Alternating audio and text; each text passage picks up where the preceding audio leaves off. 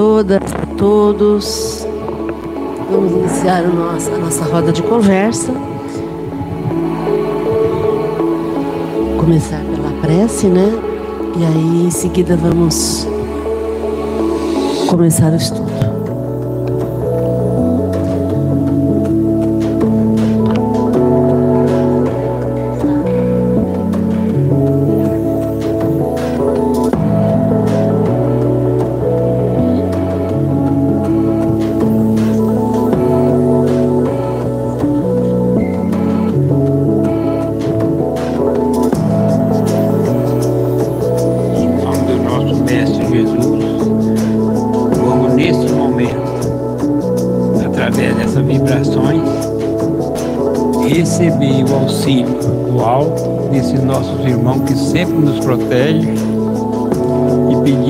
Nosso Mestre Jesus, que nos dê a oportunidade cada dia para que nós possamos dar passo largo em busca da felicidade e do amor ao próximo, meu Jesus. Em nome do nosso Mestre, agradecemos a todos e vamos nesta noite procurar ser um pouquinho melhor do que fomos ontem. Que assim seja.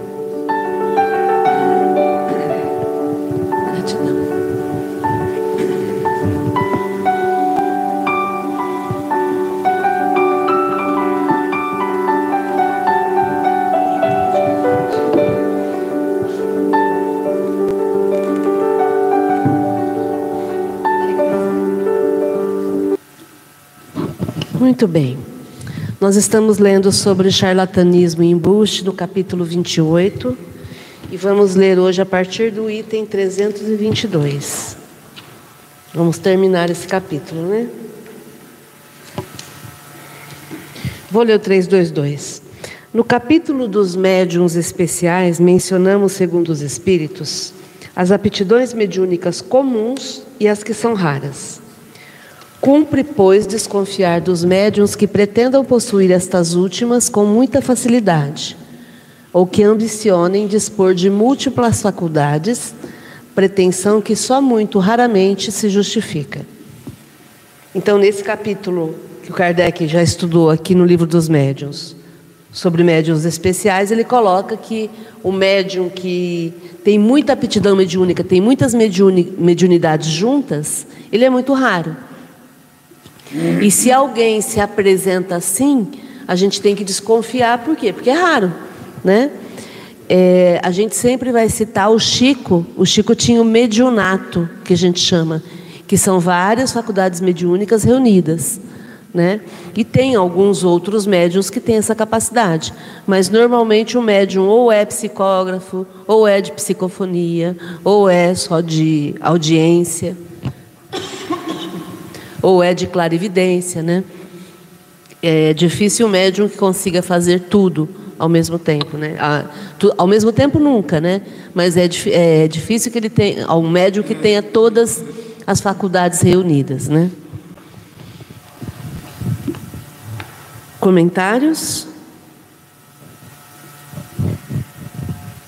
Quem leu 323, por favor? As manifestações inteligentes são, conforme as circunstâncias, as que oferecem mais garantias, entretanto, nem mesmo essas escapam à imitação, pelo menos no que, a, no que toca às comunicações banais e vulgares. Pensam alguns que, com os médios mecânicos, estão mais seguros, não só pelo que respeita à independência das ideias, como também contra os embustes. Daí preferirem os intermediários materiais. Pois bem, é um erro. A fraude se insinua por toda a parte e sabemos que, com habilidade, até mesmo uma cesta ou uma prancheta que escreve pode se dirigir à vontade, com todas as aparências dos, dos movimentos espontâneos. Só os, os pensamentos expressos, quer venham de um médio mecânico, quer de um intuitivo, audiente, falante ou vidente, afastam todas as dúvidas. Há comunicações tão fora das ideias, dos conhecimentos e mesmo do alcance intelectual do médium, que só por efeito de estranha obliteração se poderia atribuí-las a este último. Reconhecemos que o charlatanismo dispõe de grande habilidade e vastos recursos, mas ainda lhe não descobrimos o dom de dar saber a um ignorante, nem espírito a quem não o tenha. Em resumo, repetimos, a melhor garantia está na moralidade notória dos médios e na ausência de todas as causas de interesse material ou de amor próprio, capazes de estimular, estimular-lhes o exercício das faculdades mediúnicas que possam, porquanto essas mesmas causas poderiam induzi-los a simular as de que não dispõem. Então, a manifestação inteligente sempre vai ser, é, sempre vai ter mais garantia de que não vai ter embustes, de que não vai ter engano, de que não vai ter enganação. Por quê? Porque a inteligente tem que ter um raciocínio. É diferente, por exemplo, uma mediunidade que movimente o livro pode ter enganação. Agora, a manifestação inteligente tem que ter uma ideia, tem que escrever, tem que explicar. Então é mais difícil de enganar. Né? Então, a maior garantia é quando a gente tem é comunicação inteligente. É, também as pessoas acham que o médium mecânico está é, tá mais seguro. A, a, a, comunicação é mais segura, porque no mecânico ele não participa de nada, é tudo acontece e o médium nem tem consciência do que está acontecendo. É, mas o Kardec coloca que também, quando a pessoa é habilidosa, ela consegue enganar também no, no, nessa situação. Por isso que ele coloca que o que mais é seguro é quando tem a manifestação inteligente, porque aí tem que desenvolver a ideia, né?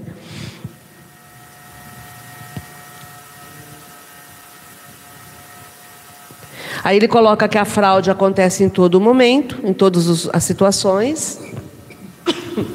E quando o pensamento é expresso, quer dizer, quando eu tiro do pensamento e passo para a escrita, quando eu expresso o pensamento, é, aí eu preciso ter esse desenvolvimento, por isso que é mais difícil de enganar.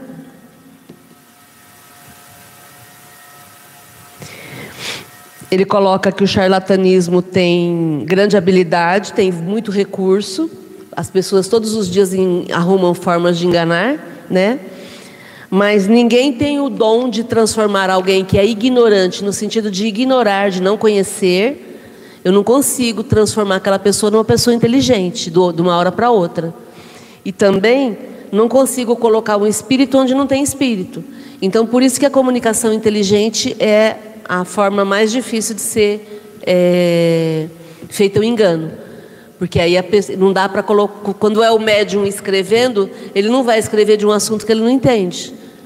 Porque se é ele, se não tem nenhum espírito ali, como é que faz? Né? Por isso que ele coloca que a melhor garantia está na moralidade notória dos médiums. Então, quando o médium tem moral, ele não vai praticar nenhum embuste, ele não vai fazer nenhum charlatanismo, ele não vai se permitir fazer isso. E também quando ele não tem interesse material, financeiro, ele também não vai produzir, porque aí, se eu não tenho interesse financeiro, Se tem o espírito e vai produzir, ok. Se não tem o espírito e não vai produzir, ok. Eu não tenho que produzir de qualquer jeito, eu não ganho por produção. Né? Então, por isso que a gente tem que olhar essas duas coisas. Se o médium tem moral, se ele é uma pessoa que tem princípios e não vai fazer o que é errado, e se ele não está ganhando com aquilo. E também se ele não vai ter amor próprio, que é o, é o, aí é o, egoí, é o orgulho, né? No amor próprio é quando o médium se acha.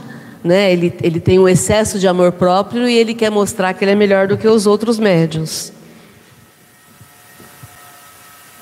Então são três coisas: moralidade do médium, interesse materi material e vaidade, que é o amor próprio.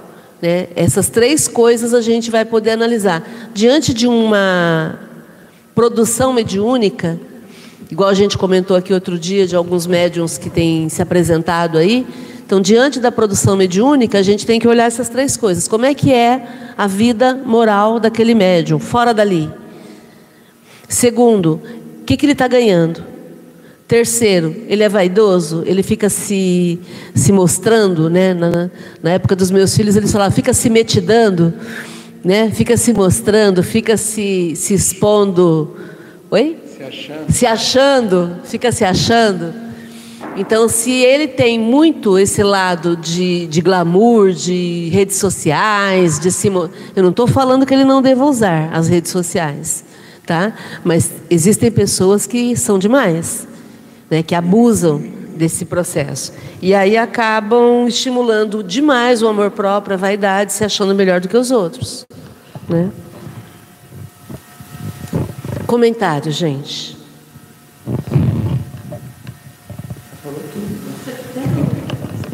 Não, fala alguma coisa aí. É roda de conversa. Vocês acham que procede essa, essas informações que o Kardec coloca nesse capítulo? Qual é a opinião de vocês?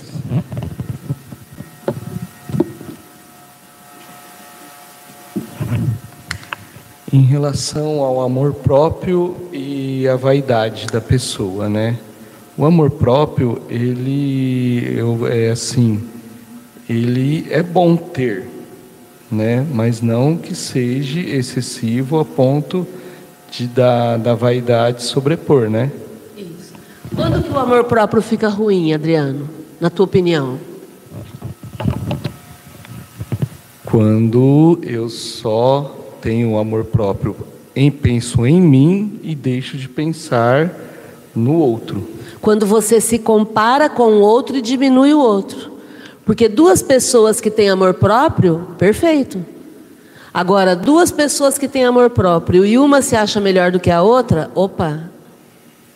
Então é essa comparação que é perniciosa. Não é? Porque o ideal é que todo mundo aqui tenha amor próprio, se ache, não tem problema a gente se achar.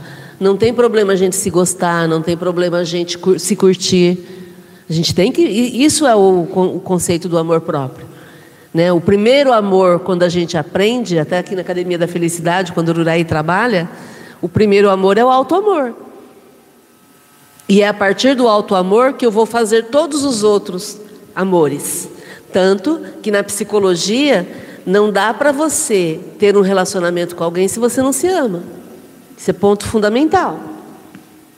A autoestima elevada e o amor próprio resolvido vai fazer com que a gente tenha relações é, com pessoas estáveis, duráveis, é, é, legais, porque aí não vai ter abuso.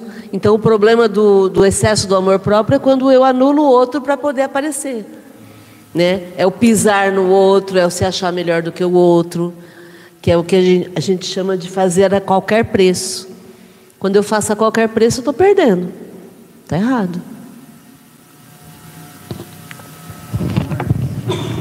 Ô, Márcia, eu fiquei pensando nesse capítulo aqui, né, na questão assim da, da vida particular do médium. Então, um médium, por exemplo, que não tem uma, uma vida particular tão moral, mas que se, chega num trabalho mediúnico, seja onde for que ele vai trabalhar a mediunidade dele. E ele faz um trabalho dentro dos princípios da moralidade, dentro dos princípios é, do amor, do carinho, né, do trabalho nesse sentido, fica incompatível? É isso que ele quis dizer? Você colocou a questão de vida particular fora do trabalho da mediunidade? Então, porque aqui a gente está falando de princípios. Foi exatamente esse o questionamento quando o Bolsonaro surgiu como candidato. Que a gente colocou isso inúmeras vezes aqui no GEOL. É, eu me lembro que muitas vezes a gente discutia a seguinte fala: princípios são inegociáveis. Por que, que princípios são inegociáveis? Porque o princípio de alguém é a base. Então, são as colunas onde você vai edificar o teu prédio. Se esses princípios não forem firmes, se esses princípios ficarem mudando, o prédio não vai ficar firme, ele vai balançar. Então, por que, que o GEOL se posicionou é, progressista e por que, que o GEOL se posicionou contra o governo do, do Bolsonaro? Porque tudo aquilo que era colocado enquanto governo era no sentido de prejudicar as conquistas sociais, as conquistas de relacionamento, a questão de reconhecimento dos direitos de todos os gêneros, reconhecimento do, do da, das capacidades da, das pessoas, né, no capacitismo, por exemplo, dizendo que uma pessoa que não é que tem alguma deficiência é incapaz. Né? Então, indo contra todas as políticas públicas até então colocadas para garantir direitos para todo mundo, né? de uma forma igualitária.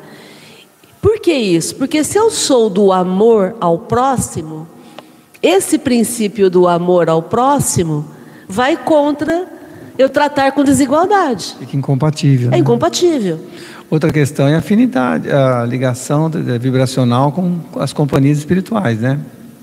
Isso é consequência. Consequência. Como que ele vai fazer um bom trabalho se ele está com as vibrações e sintonias baixas, baixas Se está minando tudo aquilo que foi conquista social, Entendi. política, entende? É, se agia como, com misoginia, se achando, achando que o homem tem que ganhar mais do que mulher, que o homem vale mais do que mulher. Estou é, é, falando aqui alguns detalhes apenas, né? Se a gente for ficar falando, nós vamos levantar um monte de pontos porque que o GEOL se declarou progressista. Então, quando alguém vinha dizer assim, ah, mas a gente não pode misturar política com religião. Primeiro que espiritismo não é religião. A gente cansa de falar isso aqui e cansa de ler em Kardec. Né? Toda vez que o, a gente vai ler Kardec, a gente lembra que Kardec coloca que o espiritismo é um potente auxiliar da religião. Se é um potente auxiliar, não é religião. Né? Então, as pessoas muitas vezes dizem: vocês estão misturando política com religião. Não, o Espiritismo não é religião. E outra coisa, política não tem como dissociar, porque nós só fazemos relacionamento através de política. Né? Viver é um ato político. Eu preciso aprender a lidar com a Regina, a Regina tem que aprender a lidar comigo. A gente está exercendo a política, política da boa vizinhança, lembra que a gente fala isso? Né?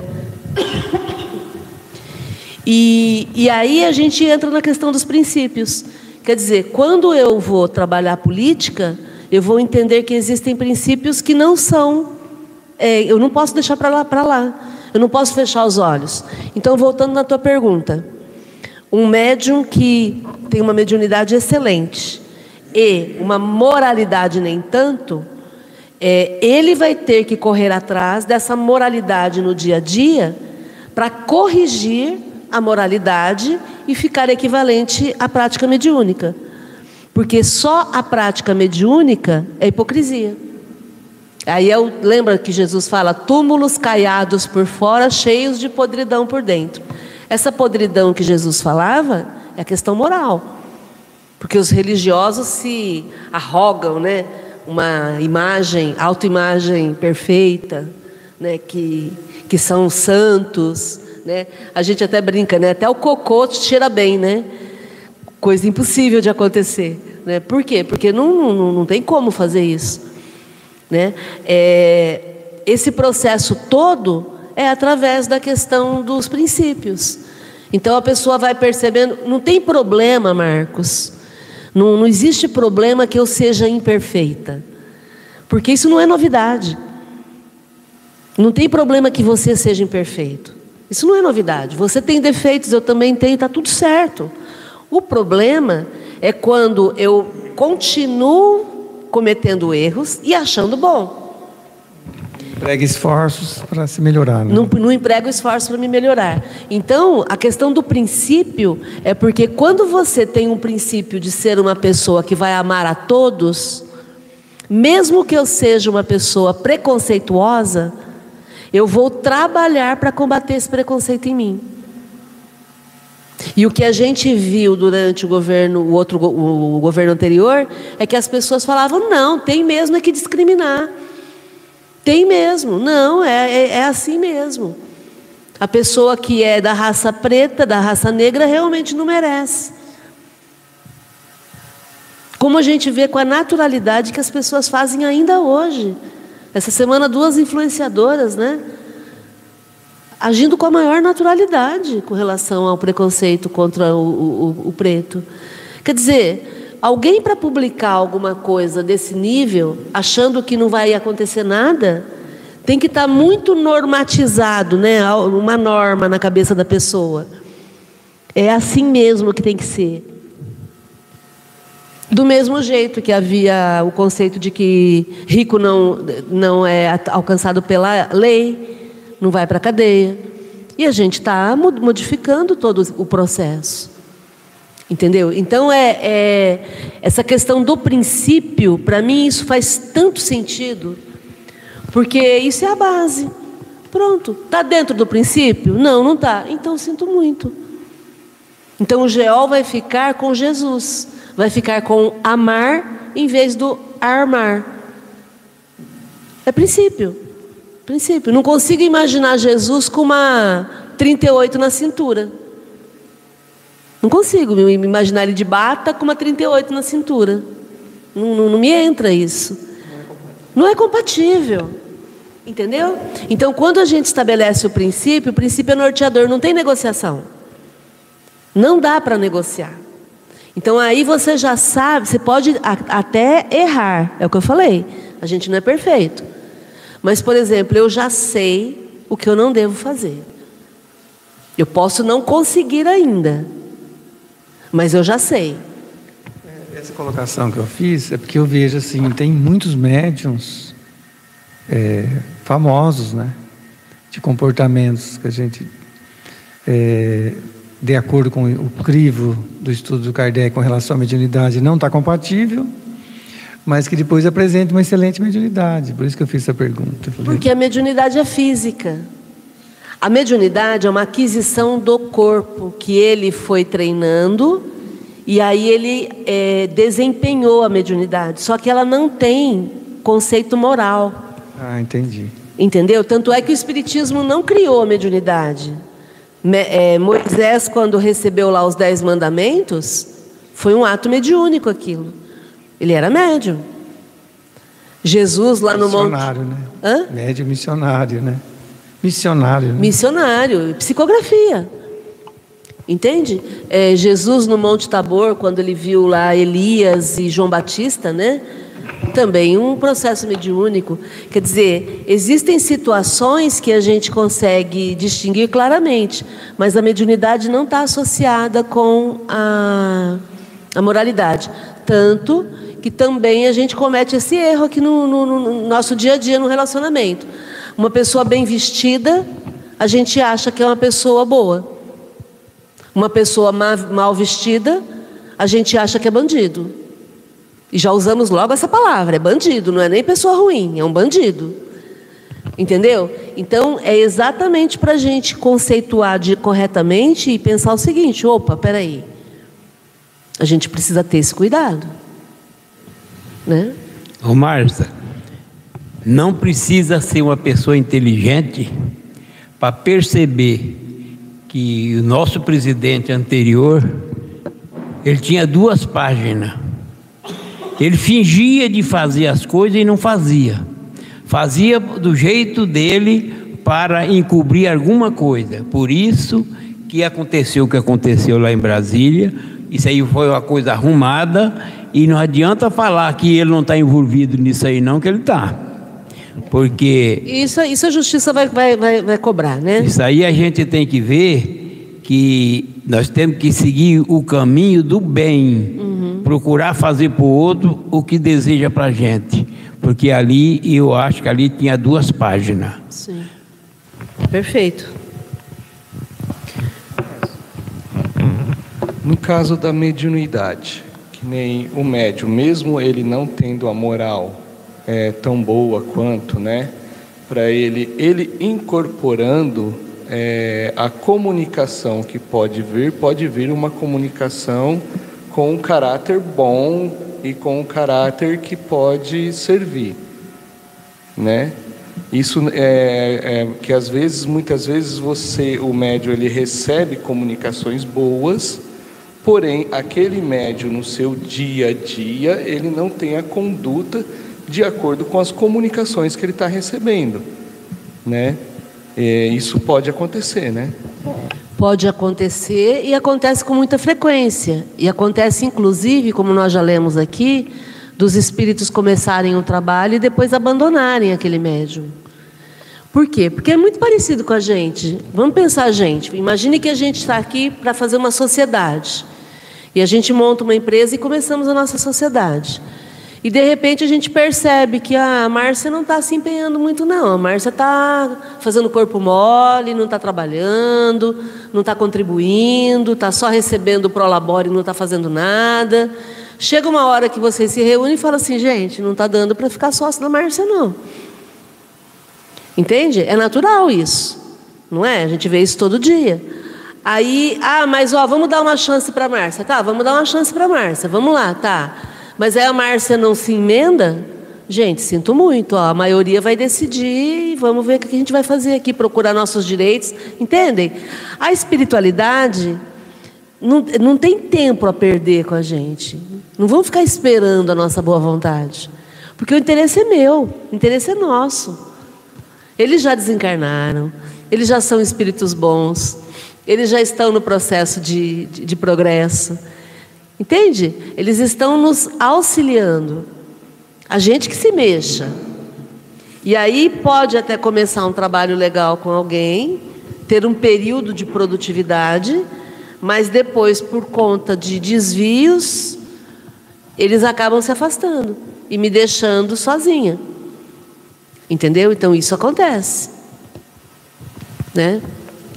Eu ia pensar assim, a oportunidade de resgate é nossa. A necessidade e a oportunidade de resgate de melhores escolhas, melhores condutas, elevação e auto de trabalho, né? É não, trabalhar no bem, de se melhorar. É nossa. É nossa. Exatamente. Exatamente. E é, e é, muito doido isso a gente pensar, porque a gente fica se achando, né? Ah, eu sou a, a, a última bolacha do pacote, né? Eu sou a pessoa perfeita. Né? Como assim os espíritos não vão querer trabalhar comigo? Não, eles não vão querer se eu não tiver valor. Porque eles têm mais o que fazer. A gente cansa, acabou, acabamos de ler sobre isso nesse capítulo. Né? Eles não vão ficar à nossa disposição eles têm muito mais gente para poder auxiliar e gente de boa vontade que quer realmente aprender. Agora, eles são muito, muito é, práticos. É, é aquilo que eu falei agora há pouco para você, Marcos. Eu posso saber o que tenho que fazer, mas eles vão prestar atenção se eu tenho vontade, se eu estou com boa vontade em me transformar. Porque se eu tenho boa vontade, eles apostam na minha boa vontade. Isso eu acho muito legal. Entende? Porque a gente também é assim. Você tem lá um colega de trabalho que é preguiçoso. Você vai ficar investindo na pessoa? Não. Você tem um colega de trabalho que tem boa vontade, mas não sabe. Você vai investir na pessoa? Claro. Ele quer aprender, ele quer fazer. Então, o que vai nos diferenciar não é se eu não faço o mal, é se eu tenho vontade de fazer o mal. Igual o Lucas falou segunda-feira, achei muito legal ali, aplicando a psicanálise, né? É, a pessoa tem, é, ela, ela tem o ímpeto de matar alguém, mas ela não tem coragem. E aí ele comentando que pela psicanálise, Ela só não tem coragem porque não apareceu a oportunidade, mas na hora que aparecer a, a coragem e a oportunidade, ela mata. Percebem? Então é, é aí que os espíritos ficam prestando atenção. Qual que é o meu impulso? O meu impulso é matar? Porque se o meu impulso é matar, a hora que, que surgir a oportunidade eu vou matar. Por isso que o princípio é importante. Porque se eu tenho o princípio pela vida, eu não vou nem ter arma. Para que, que eu vou comprar uma arma se eu sei que a arma mata? Entende? Esse é o processo. Porque pode ver, normalmente é assim: a... surge uma situação com arma, aí o pessoal fala, ah, foi uma calamidade. Não, peraí. Alguém comprou essa arma. Alguém colocou essa arma na cintura. Alguém saiu com a arma para a rua. A arma não, sozinha ela não dispara do nada. Entendeu? Então, quando eu tenho princípio, eu faço as minhas escolhas. E ao fazer as minhas escolhas, eu já defino como que eu vou ser. Pronto, acabou. Aí eu facilito. Bom, vamos lá dar boa noite para o pessoal da internet. Maria das Mercês Carvalho. Oi, Mê, tudo bom? Diretamente de Salvador. Boa noite, companheiros. Tem algum tempo que não assisto ao vivo. A Beatriz Coelho, aqui de Rio Preto. Boa noite, na paz e na alegria, Beatriz. A Elisa Barroso, lá de São Paulo. Olá, Elisa. Boa noite, pessoal. O Evandro Oliva, amigos, não esqueçam de curtir a live. O Evandro aqui de Rio Preto, seja bem-vindo, Evandro. O Tiago Marinho, boa noite, galera. Participando de casa hoje. É isso aí, Tiago. Bem-vindo. E o Evandro Oliva, oi amores, Márcia arrasou na explicação sobre princípios. A conta de tanta maldade está chegando. Postei no Boomers, olha lá. Legal, vou ver lá, Evandro a conta de tanta maldade que está chegando.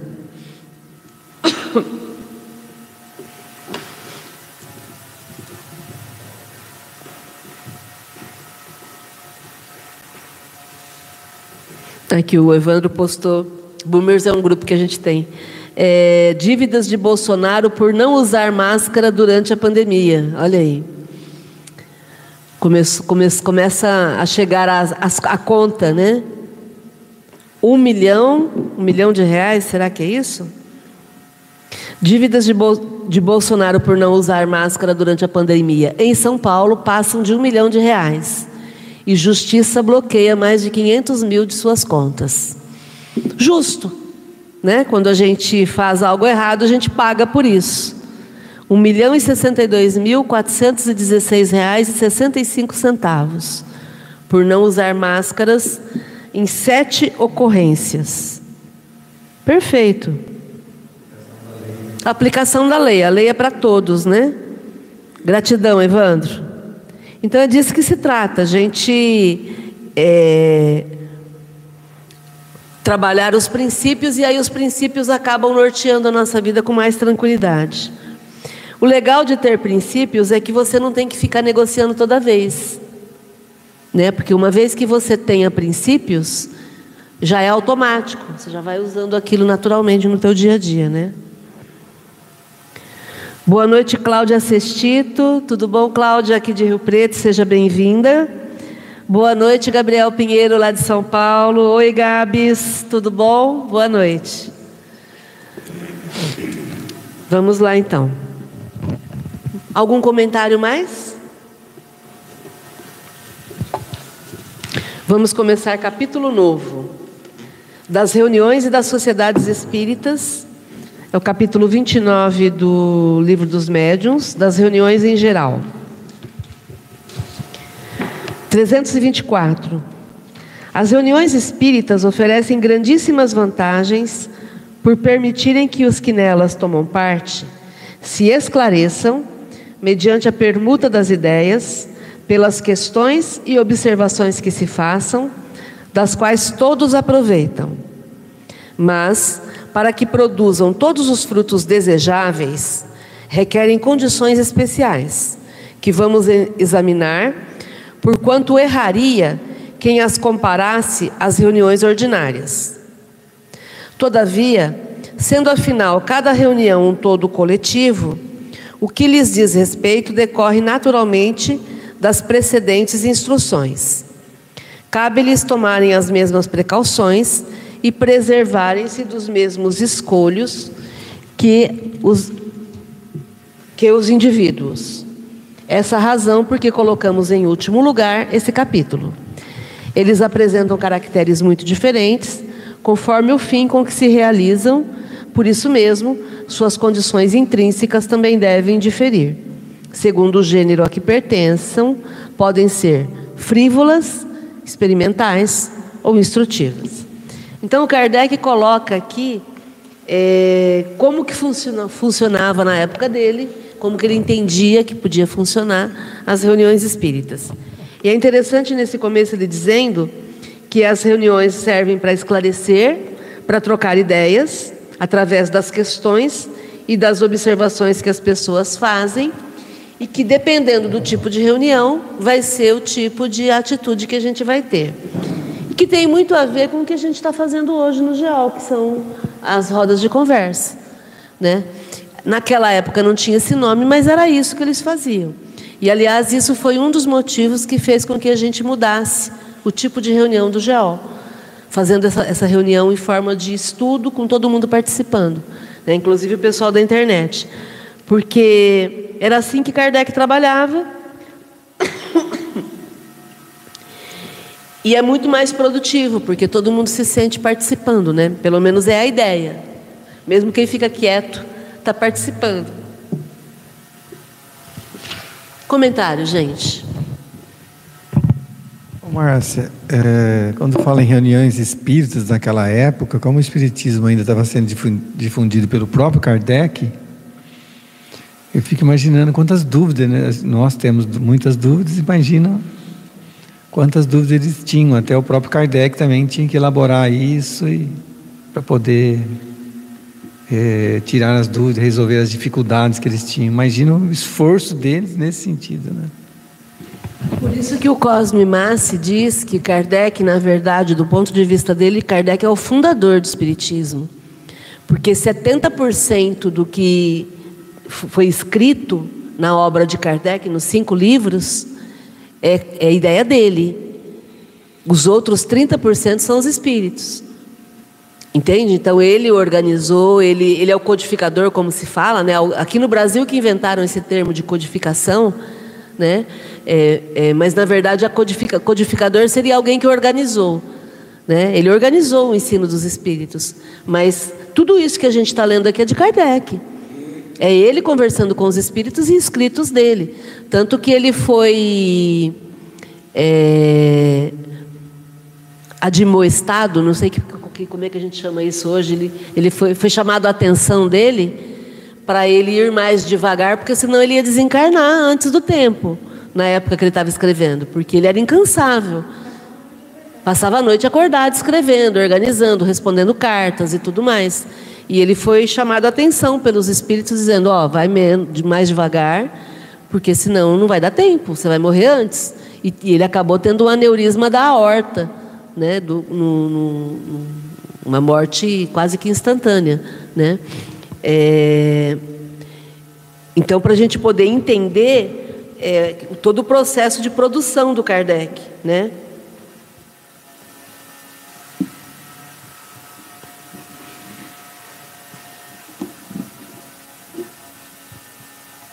Com 65 anos ele desencarnou.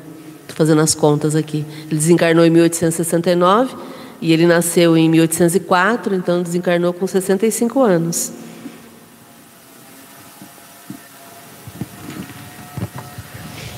Ok? Quem lê o próximo item, 325? As reuniões frívolas se compõem de pessoas que só veem o lado divertido das manifestações, que se diverte com as facécias dos espíritos levianos, aos, quais muito agrada essa espécie de assembleia, a que não faltam por gozarem nelas de toda liberdade para se exibirem.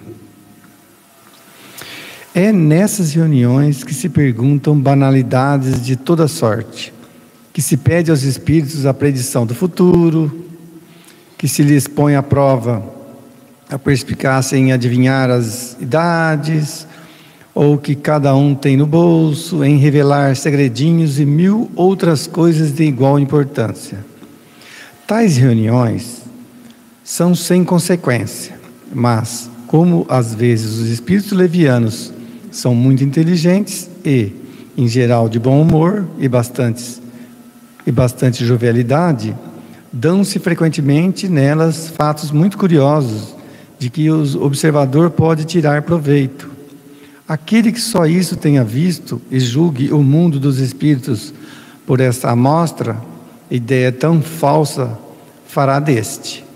Como quem julga toda a sociedade de uma grande capital pela que alguns de seus quarteirões. O simples bom senso diz que os espíritos levianos não comparecem às Que os espíritos elevados não comparecem às reuniões desse gênero, em que os espectadores não são mais sérios do que os atores. Quem queira ocupar-se com coisas fúteis deve francamente chamar espíritos levianos, do mesmo modo que, para divertir uma sociedade, chamaria truões. Porém, cometeria uma profanação aquele que convidasse para semelhantes meios individual, individualidades venerandas, porque seria misturar o sagrado com o profano. Bem forte.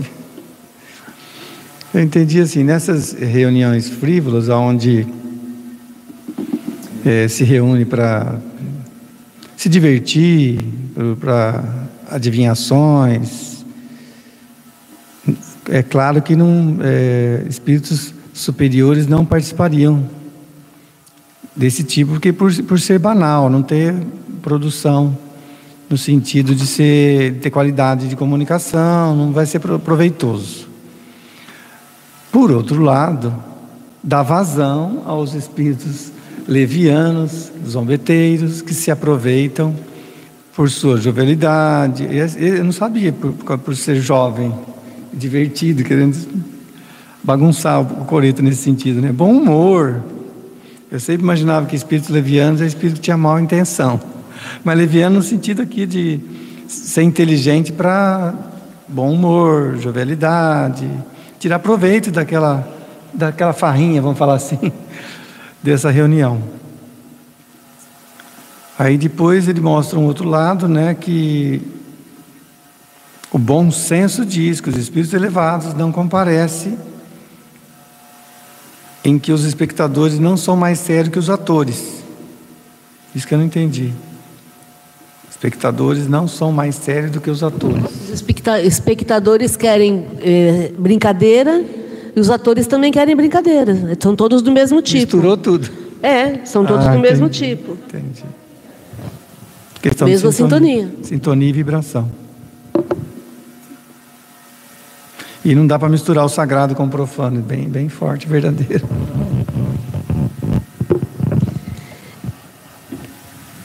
É que, na verdade, esses, essas reuniões frívolas são só para diversão, só para divertimento.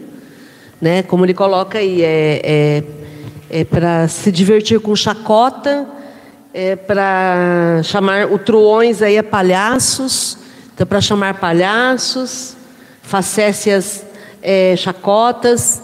Então, são reuniões de, sem compromisso doutrinário. Não tem nenhum compromisso com melhora. Né? E é muito comum isso, gente. Mais comum. É a brincadeira do copo, porque é uma brincadeira. O nome já é até esse, né? Brincadeira. Só que de brincadeira não tem nada, né? É, são aquelas pessoas que, como ele coloca aqui no começo, acho que foi muito bem explicado aqui, vem o lado divertido e aí ficam perguntando de banalidades, predizendo o futuro, querendo adivinhar a idade, o que, que cada um tem no bolso, revelar segredinhos. Quer dizer, esse tipo de situação.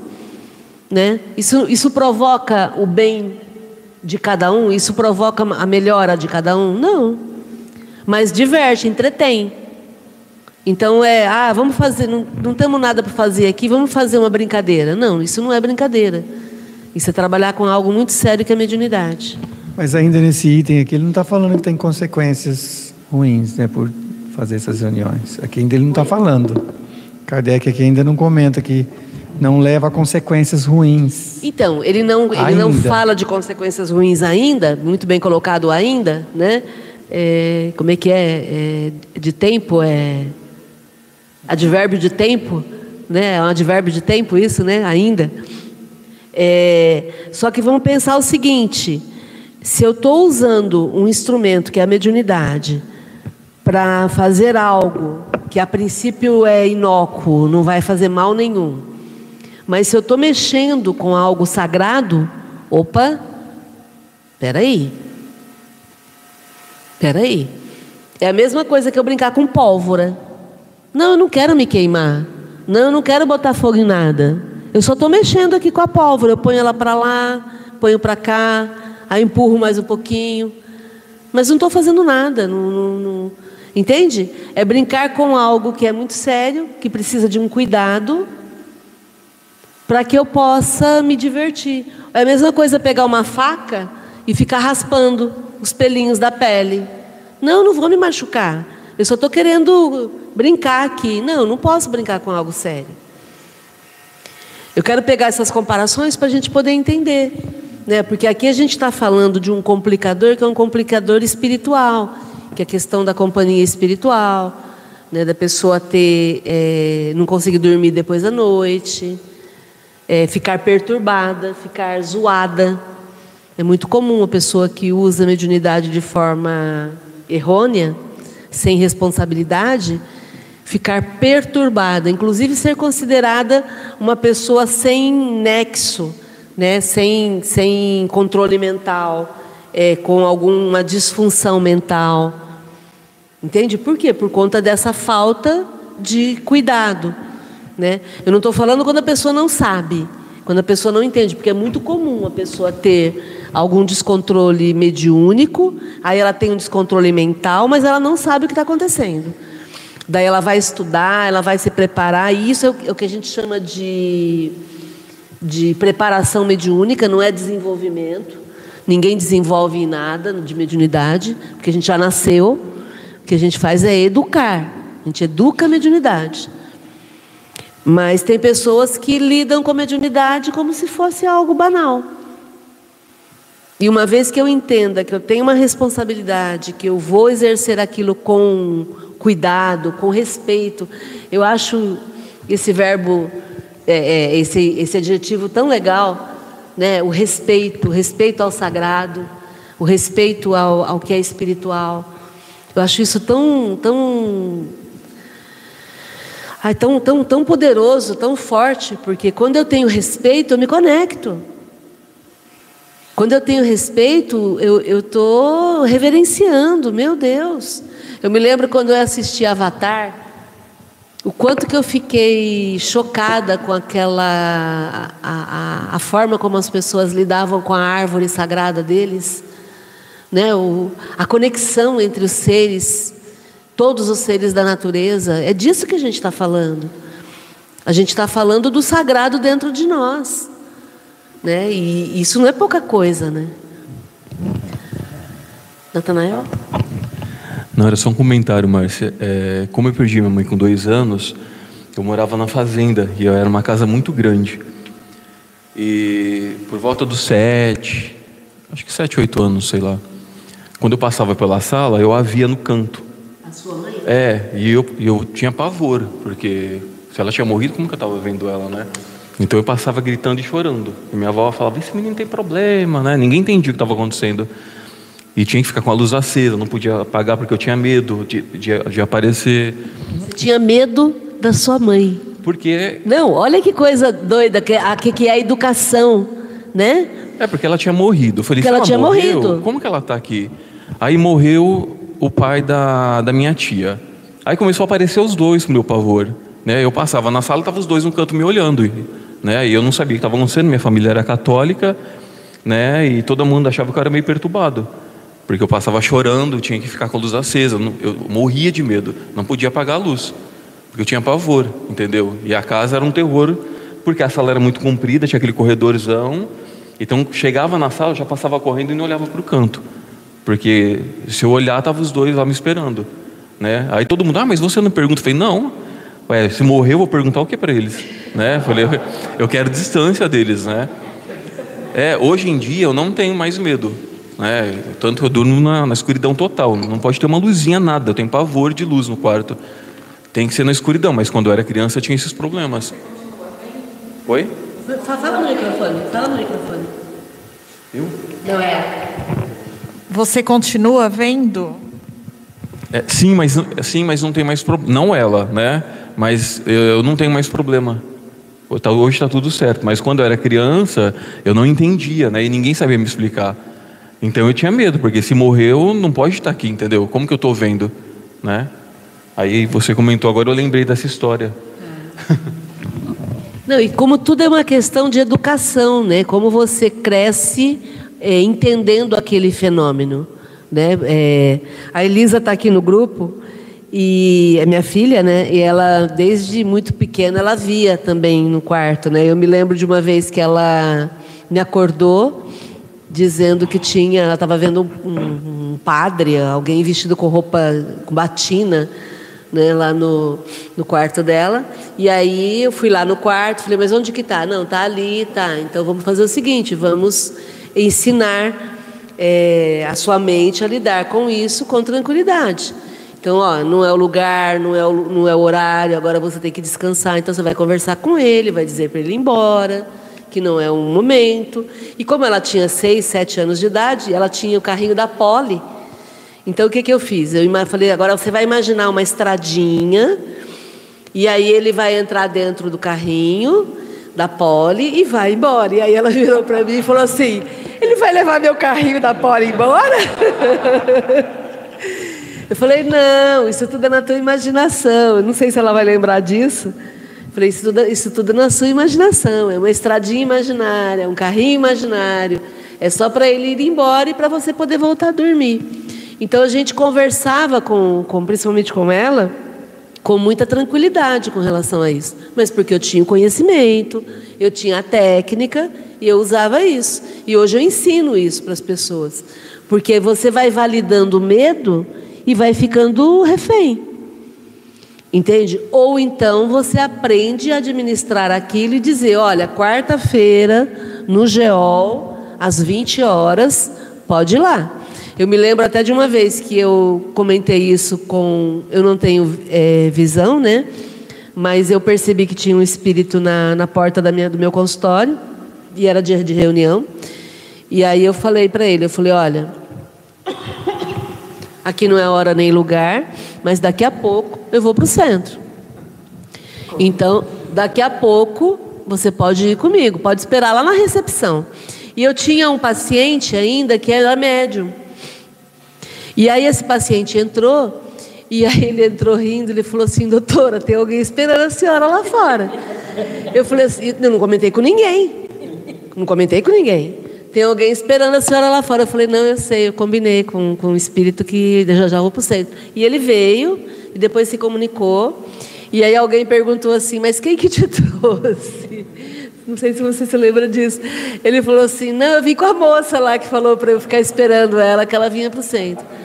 Então, quer dizer, foram três situações em que funciona, mas a gente precisa saber o que fazer, né, para lidar com tranquilidade sem medo. Isso aí acontece direto comigo, somente à noite. Eu vejo muitos parentes meus chegar perto de mim, eu pego com naturalidade. Ali se vejo o que, que ele está querendo dizer e ouço e agradeço até e gosto até que eles compareçam porque eu fico feliz. Alguns anos atrás, a reunião não era feita aqui, né? Era feita na salinha ali. Aí eu estava limpando a salinha, de repente eu vi uma pessoa atrás de mim. Aí eu virei, tinha sumido. Levei o maior susto. Aí à noite ele se comunicou. Aí ele falou que ele estava na casa de uma pessoa e a pessoa convidou ele para vir no geol. às 8 horas na quarta-feira, mas que ele veio mais cedo para ele conhecer o lugar. e que ele não queria ter me assustado, não. Olha, educado, hein? Que legal. legal, Rei. Uh, vamos dar boa noite aqui para o Uraí Barroso. Boa noite, Uraí, aqui de Rio Preto. A Cláudia Sestito dizendo que te entendo, Natanael. Eu apanhava muito por contar que via pessoas. A primeira vez eu tinha sete anos e foi no catecismo. Foi quando meu pai começou a me levar no centro kardecista. Íamos escondido porque minha mãe não aceitava, porque era católica, ou dizia ser, né? Legal, Cláudia. Muito bom. É isso aí. Bom, nós vamos interromper o estudo aqui e vamos continuar na próxima semana. Fica aí o convite para vocês participarem com a gente na semana que vem. Eu vou pedir para quem está online para fechar o chat ao vivo e ir lá na, no joinha e clicar em cima para a gente poder curtir a nossa reunião. E já aproveita, se você não está inscrito, se inscreva no canal, ative o sininho para ser avisado das nossas reuniões e compartilhe essa reunião no teu Facebook. Eu faço assim, eu compartilho e saio correndo, né? Que a gente compartilha para o pessoal ter acesso, ter informação, porque tudo aquilo que a gente, acabei de, de, de compartilhar no meu Facebook aqui, tudo aquilo que a gente puder compartilhar vai chegar para alguém em algum momento e vai ser sempre muito útil, tá bom? É, vou agradecer a quem está online, desejar que vocês fiquem muito bem, muitas felicidades sempre. E convidar para amanhã, na Academia da Felicidade, nós temos a roda de conversa sobre felicidade, felicitismo, espiritismo e ecossocialismo. Fica o convite para amanhã. E na segunda-feira, fica o convite para a roda de conversa do livro Dos Espíritos com Lucas Marreto o nosso coordenador da segunda.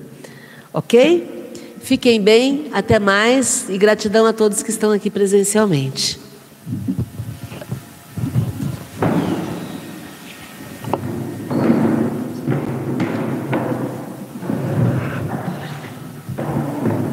Último aviso para quem está aí ainda, né? Sexta-feira tem show do Renato Teixeira no Sesc. O Geol também é cultura, viu, gente? Busquem seus ingressos e estejamos juntos na sexta-feira. Grande abraço.